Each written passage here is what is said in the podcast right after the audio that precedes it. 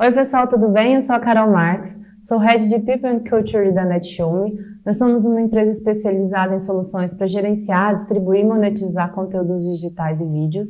Em 2020, a gente teve um crescimento super expressivo e agora em 2021, nosso principal desafio é continuar crescendo de maneira sustentável, ou seja, a gente quer cada vez mais pessoas muito boas tecnicamente, mas principalmente essa nossa maior preocupação, trazer pessoas muito alinhadas culturalmente com a NetShowme, porque para nós, assim, a cultura é um dos principais pilares e é como a gente acredita que a gente mantém o engajamento dos nossos colaboradores e que a gente vai manter a, a, esse crescimento de maneira bem sustentável.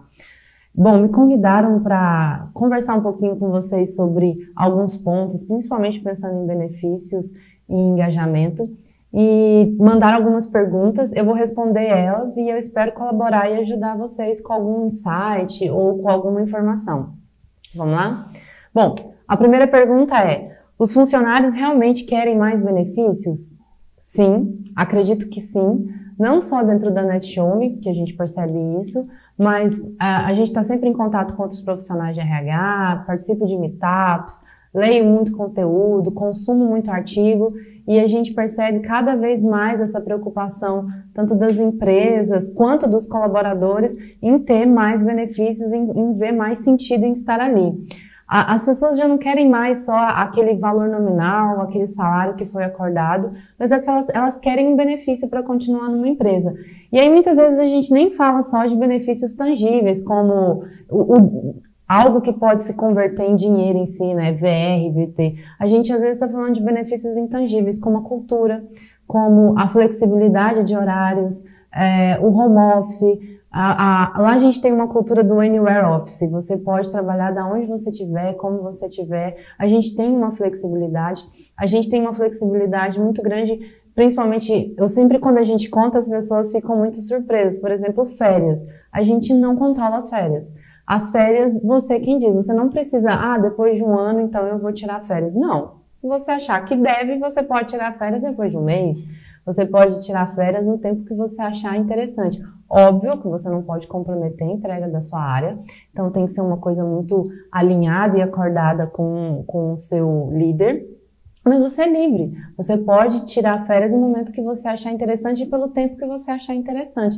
Então a gente não tem, ah, depois de um ano você finalmente ganha um mês. Não, isso é livre e isso é um benefício que a gente oferece para os nossos colaboradores. Então eu percebo que essa questão do bem-estar, principalmente da pandemia, que a gente fala assim, ah, do equilíbrio mental, emocional e financeiro das pessoas, acaba se tornando assim um ponto de maior destaque. Então, é, as pessoas elas querem mais benefícios, mas elas não querem necessariamente aquilo que vai reverter só em dinheiro, mas elas querem um bem-estar.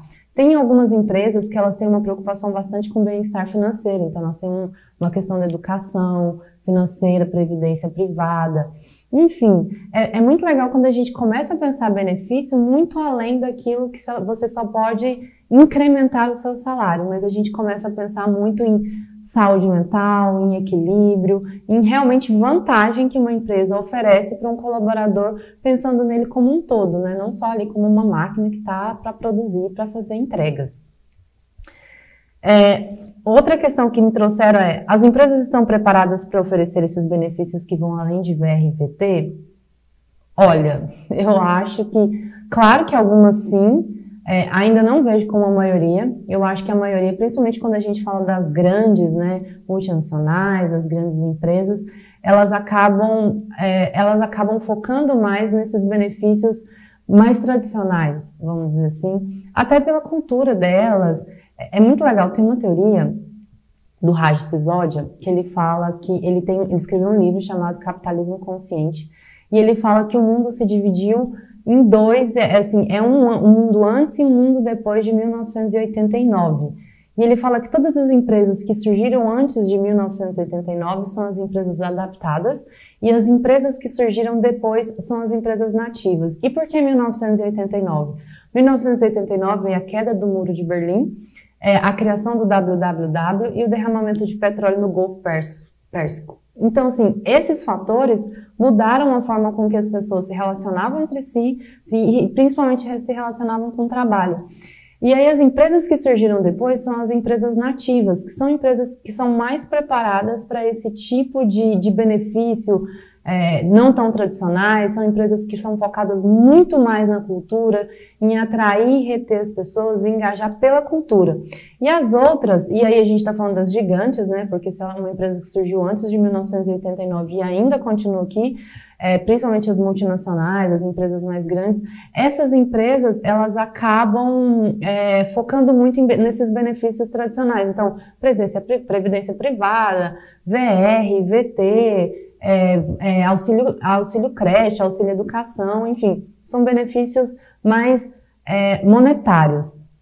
As outras, elas acabam focando muito nesses benefícios mais culturais, no engajamento das pessoas, é, em oferecer um ambiente de trabalho mais, mais saudável, mais flexível, enfim, é, é onde a gente vai extrapolar do não o que você entrega, mas principalmente o como você entrega, os líderes estão ali não para se preocupar somente com a entrega final, mas para preocupar muito com a saúde mental, com o equilíbrio que os colaboradores eles fazem as suas entregas. Então, assim, é uma mudança completa, assim, na forma de gerenciar, na forma de, de pagar e na forma principalmente de liderar as pessoas, né? É uma forma com que a gente começa a pensar, olha, vem aqui que a gente não está só se preocupando com o que você faz aqui das 8 às 18, vamos dizer assim.